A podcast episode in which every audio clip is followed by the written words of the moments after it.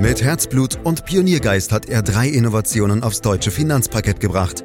Dabei treibt ihn stets eine Frage. Wie können wir die Menschen in Deutschland zu besseren Anlegern machen? Karl Matthäus Schmidt, Vorstandsvorsitzender der Querin Privatbank und Gründer der digitalen Geldanlage Querion. Freuen Sie sich auf Klug anlegen, den Podcast zur Geldanlage. In unserem wöchentlichen Podcast Klug anlegen wollen wir nicht nur über reine Börsenthemen sprechen, sondern auch immer wieder mal über die Zusammenhänge zwischen Politik, Wirtschaft und Konjunktur. Heute soll es um den Rechtsruck in Europa gehen. Egal ob Italien oder Schweden, Ungarn oder Polen, ja, oder auch zuletzt Österreich mit einer wiedererstarkten FPÖ, die Parteien vom rechten Rand gewinnen zunehmend an Einfluss in Europa. Ist das jetzt gut oder schlecht für die jeweilige Wirtschaft des Landes und könnte ein solcher Rechtsruck auch Folgen für die Geldanlage für uns Europäer haben? Antworten gibt es in diesem Podcast, den Sie überall da abonnieren können, wo es Podcasts gibt, zum Beispiel bei Spotify. Fragen an Karl Matthäus Schmidt, Vorstandsvorsitzender der Quirin Privatbank AG und Gründer der digitalen Geldanlage Quirion. Hallo Karl. Hallo Andreas. Wir reden immer mal wieder über Politik. Zuletzt haben wir auch Wandel durch Handel besprochen. Heute nun geht es um den Rechtsruck in Europa. Werden wir hier politischer oder täuscht der Eindruck? Also der Eindruck täuscht Andreas. Ich will definitiv keinen politischen Podcast machen, auch heute nicht. Immer wenn es politisch wird, beschränken wir uns ja ganz bewusst auf Themen, die eventuell Auswirkungen auf die Wirtschaft und damit auch auf die Kapitalmärkte haben könnten. Und das machen wir heute bestimmt auch so. Dann machen wir das in der Tat heute. So, Karl, aber eine Frage noch. Warum ist es so wichtig, auch als Privatanlegerin und Privatanleger die große Politik im Auge zu behalten? Naja, weil das mit zu den grundsätzlichen Rahmenbedingungen zählt. Kapitalmärkte existieren ja nicht im luftleeren Raum. Da gibt es Wechselwirkungen zwischen allen Bereichen, manchmal auch direkt zwischen Politik und den Kapitalmärkten, meist aber indirekt über die Wirtschaft. Anlegerinnen und Anleger müssen sich aber nicht um jede kleine Entwicklung kümmern. Es reicht, wenn man das große Bild im Auge hat. Und dabei geht es auch nicht darum, aus politischen oder wirtschaftlichen Entwicklungen irgendwelche Anlageentscheidungen abzuleiten. Dazu kennst du ja auch meine Meinung. Das ist nur schlecht für die Nerven und letztlich auch für die Wertentwicklung. Das Gesamtbild auf dem Radar zu haben, soll lediglich eine gewisse Orientierung geben, damit man eben keine vorschnellen Anlageentscheidungen aus dem Bauch heraus trifft. Starten wir also unsere kleine Rundreise durch Europa, heute hier und zwar mit Italien. Dort regiert Giorgia Meloni mit einem rechten Bündnis unter Führung ihrer Partei Fratelli d'Italia seit dem vergangenen Herbst. Und im Wahlkampf, Karl, gab es ziemlich schrille Töne Richtung Brüssel. Seitdem ist es vergleichsweise ruhig geworden und Meloni hat die Investorinnen und Investoren auch nicht verjagt, wie es einige kritische Beobachter prophezeit hatten. Wie schätzt du jetzt die ersten Monate der neuen Regierung ein? Allem Anschein nach hat sie sich mit ihrer Partei erstmal gut in Europa eingefügt. Verständlicherweise war die Skepsis anfangs sehr groß. Immerhin ist Meloni die Vertreterin einer postfaschistischen Partei, die zum Teil extrem rechte Positionen vertritt. Und das kann man auch nicht so einfach ausblenden. Wenn man aber die ersten Monate nüchtern betrachtet, dann lässt sich immerhin sagen, dass viele Befürchtungen nicht eingetreten sind. Meloni gibt sich an vielen Stellen sehr pragmatisch, sogar kooperativ. Das Wichtigste dabei ist sicher, dass sie sich ohne Wenn und Aber der Allianz gegen Putin anschließt, was übrigens von Anfang an ihre Position war. Dazu musste sie nicht gedrängt werden. Und in der Wirtschafts- und Finanzpolitik hat Meloni den Kurs ihres Vorgängers Mario Draghi fortgesetzt. Dabei hält sie sich jetzt fast vollständig an die EU-Forderungen aus Brüssel. Das hat natürlich auch was mit Eigennutz zu tun. Schließlich hängt davon ab, ob Italien die angestrebten 192 Milliarden Corona-Wiederaufbauhilfe bekommt. Die will Meloni natürlich nicht aufs Spiel setzen. Trotzdem hatten viele befürchtet, dass Meloni gegenüber der EU auf einen stärkeren Konfrontationskurs gehen würde.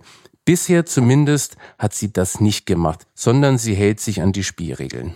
Na, immerhin ja. Viel Kritik gab es allerdings an der Äußerung Melonis, dass sie sich nun wieder verstärkt um eigene italienische Anliegen im europäischen Konzert kümmern wolle. Was ist daran eigentlich so schlimm, Karl? Da ist erstmal gar nichts schlimm, Andreas. Es ist ja die Aufgabe einer Regierung, in erster Linie die Interessen des eigenen Landes zu vertreten, auch gegenüber anderen europäischen Staaten. Und auf Dauer kann man auch von keinem Land verlangen, dass es sich immer zugunsten des großen Ganzen zurücknehmen muss. Europa ist ja kein Nullsummenspiel, sondern soll Vorteile für alle Beteiligten bringen, im Rahmen vernünftiger Kompromisse natürlich. Übrigens hat sich Meloni selbst im Wahlkampf in Richtung EU verbal eher zurückgehalten. Das war dann vielleicht schon die Vorbereitung für ihren aktuellen moderaten Kurs. In jedem Falle hat Meloni allen Befürchtungen zum Trotz der Konjunktur Italiens bisher nicht geschadet. Das muss man schon mal festhalten. Die Wirtschaft erzielte im vergangenen Jahr ein beeindruckendes Wachstum von 3,9 Prozent, viel, viel mehr als Deutschland beispielsweise. Und auch die Börse ist seit Jahresbeginn gut gestiegen. Der Abstand zwischen deutschen, italienischen Staatsanleihen ist dabei sogar noch kleiner geworden. Alles in allem also ein Sturm im Wasserglas, Karl, der aufgeregten Medien. Wie lautet jetzt dein Zwischenfazit mit Blick auf die italienische Wirtschaft? Die Aktienentwicklung ist eindeutig positiv, Andreas. Stand Ende Februar liegt der italienische Aktienindex MIB rund 15 Prozent vorn. Damit schlägt er eine ganze Reihe anderer Indizes aus dem Feld, zum Beispiel den DAX mit plus 10 Prozent oder den S&P 500 mit circa plus 4 Prozent. Worauf das jetzt aber genau zurückzuführen ist, ist wie immer reine Spekulation. Dass Meloni vergleichsweise moderat auftritt, hat dabei aber sicher eine Rolle gespielt. Aber die Situation hat sich an den Märkten ja auch insgesamt aufgehellt. Ja, das stimmt. Das war ja ein wirklich guter Jahresstart. Hm, aber nochmal zur italienischen Wirtschaft, Karl. Ist denn die Entwicklung eben der Konjunktur in Italien auch so positiv wie die der Aktienmärkte? Auch die italienische Wirtschaft selbst hat sich sehr positiv entwickelt und die Wirtschaftsaussichten sind mittlerweile deutlich optimistischer als noch zu Jahresbeginn, was sicher auch mit dem Ende der Corona-Lockdowns in China zu tun hat. Aber das kann man aus meiner Sicht nur sehr bedingt Meloni zuschreiben. Zum einen gab es speziell in Italien immer noch Corona-Nachholeffekte und zum anderen hat sie von ihrem Vorgänger Mario Draghi eine sehr robuste Wirtschaft geerbt. Draghi kam mit zwei wesentlichen Zielen ins Amt. Erstens, die schleppende Corona-Impfkampagne zu beschleunigen und zweitens, den Maßnahmenplan umzuschreiben, damit die Gelder aus dem Europäischen Wiederaufbaufonds fließen. Der wurde nämlich ja von der EU zunächst nicht akzeptiert. Beides ist ihm gelungen. Italien hielt pünktlich alle von der EU geforderten Schritte ein. So hat er zum Beispiel eine Antibürokratiereform auf den Weg gebracht. Zudem brachte Draghi unter anderem auch eine Justizreform durchs Parlament. Daher wurden die ersten Tranchen der Gelder bereits ausgezahlt. Dadurch konnte man mit den ersten Projekten schon loslegen, zum Beispiel mit dem Bau des Hochgeschwindigkeitsnetzes der Bahn. Zum Ende von Draghis Amtszeit kamen seine Vorhaben wegen Parteistreitereien immer mehr in Stocken. Das war sicher auch den anstehenden Wahlen geschuldet. Jetzt ist es an Meloni, Draghis Ziele zu vollenden. Aufgaben hat sie genug, denn Draghi hatte vor, noch eine Reihe weiterer Projekte anzustoßen. Eine Rentenreform, eine tiefgreifende Steuerreform, um Unternehmen zu entlasten, eine Wettbewerbsreform, um den inländischen Markt konsumentenfreundlicher zu machen. Man muss abwarten, ob und wie Meloni das weiter verfolgt. Und das machen wir auch, und das war der Schwerpunkt Italien. Gehen wir weiter in den Osten Europas, Richtung Polen und Ungarn deren Regierungen ja ebenso EU-kritisch aufgestellt sind, Karl. Wie stehen diese Staaten aktuell mit Blick durch die Wirtschaftsbrille da? Im Prinzip ähnlich wie die Eurozone insgesamt. Wegen der Corona-Nachholeffekte und weil die Unternehmen in der Lage waren, viele Preiserhöhungen auf die Verbraucher umzuwälzen, war das Wachstum 2022 überdurchschnittlich stark. Ungarn ist voraussichtlich mit rund fünf Prozent gewachsen. Bei Polen gingen die Schätzungen mit circa vier bis sechs Prozent noch recht weit auseinander. Beide Länder wuchsen in den zehn Jahren davor durchschnittlich um rund drei Prozent.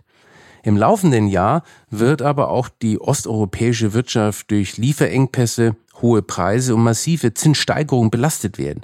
Sowohl Polen als auch Ungarn werden in diesem Jahr daher wohl nur im Bereich von 0,5 bis 1 Prozent wachsen und damit ähnlich schwach wie die Eurozone als Ganzes, für die manche sogar ein Nullwachstum befürchten. Alles in allem, also weder in Polen noch in Ungarn ein dramatisches Ausscheren nach unten.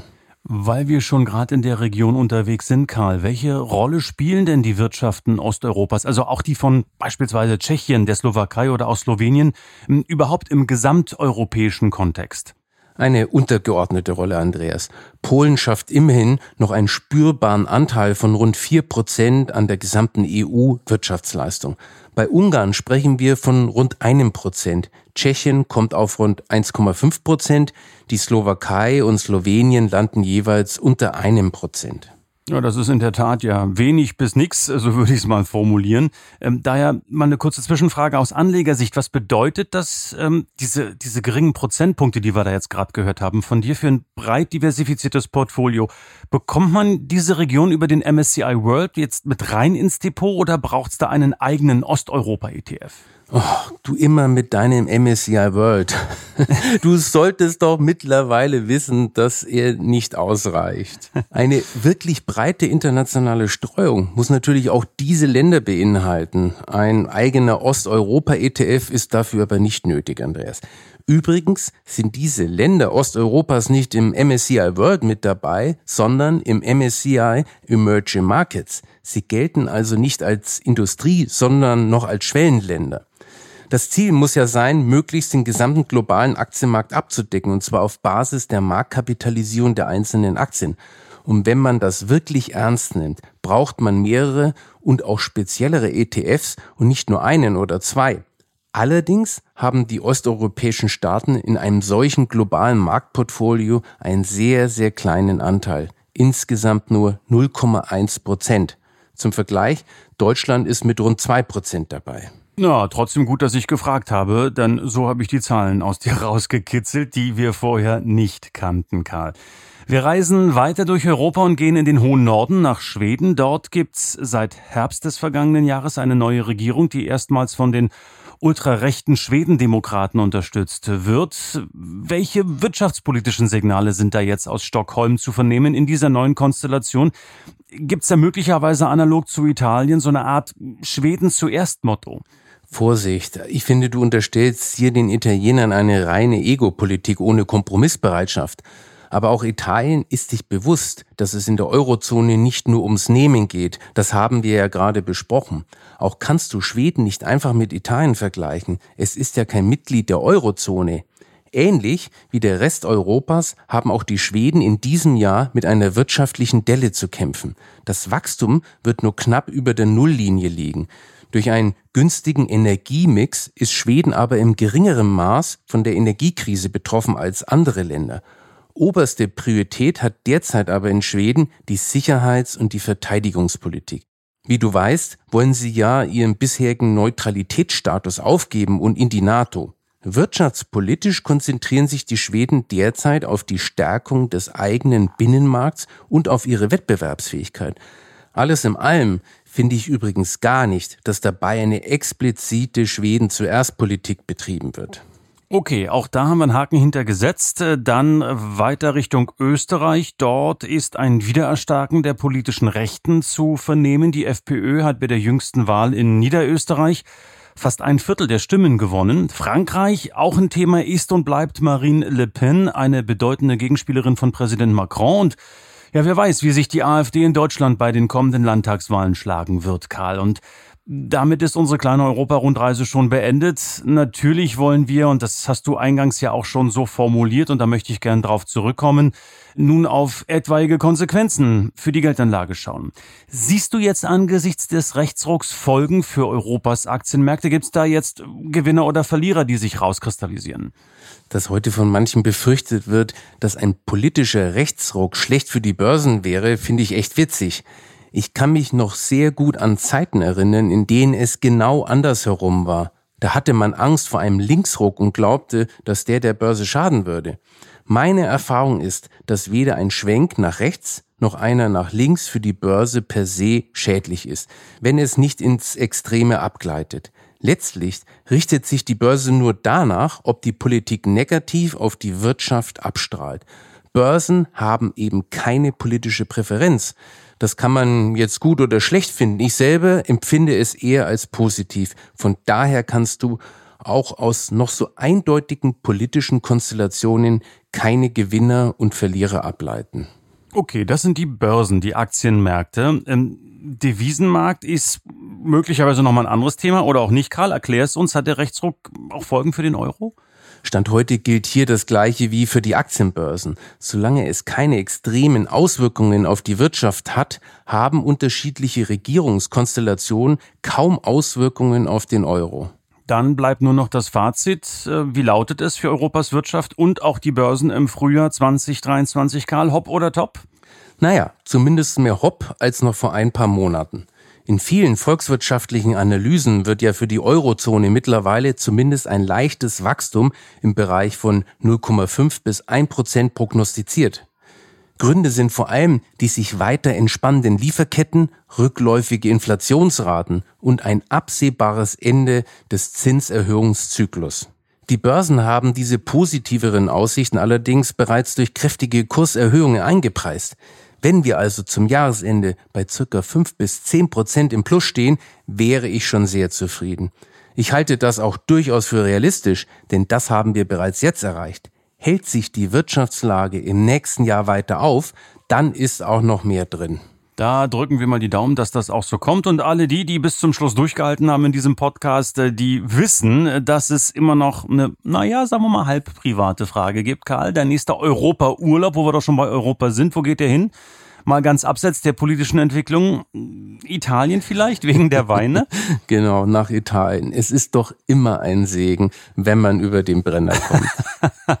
ja, dann äh, ist die Vorfreude schon groß, das höre ich raus. Ich habe förmlich das Lächeln in deinem Gesicht durch meinen Kopfhörer hindurch gehört. Ich danke dir, Karl Matthias Schmidt, für diesen Podcast zum Rechtsruck in Europa, meine Damen, meine Herren. Sie können diesen Podcast abonnieren, um keine Folge zu verpassen. Sie können ihn gerne natürlich auch in Ihrer Verwandtschaft und Bekanntschaft weiterempfehlen, denn Geldanlagethemen gehen jeden etwas an, erst recht im Jahre 2023. Das muss man eindeutig konstatieren. Fragen, Ihre Fragen können Sie stellen unter podcast.quirinprivatbank.de.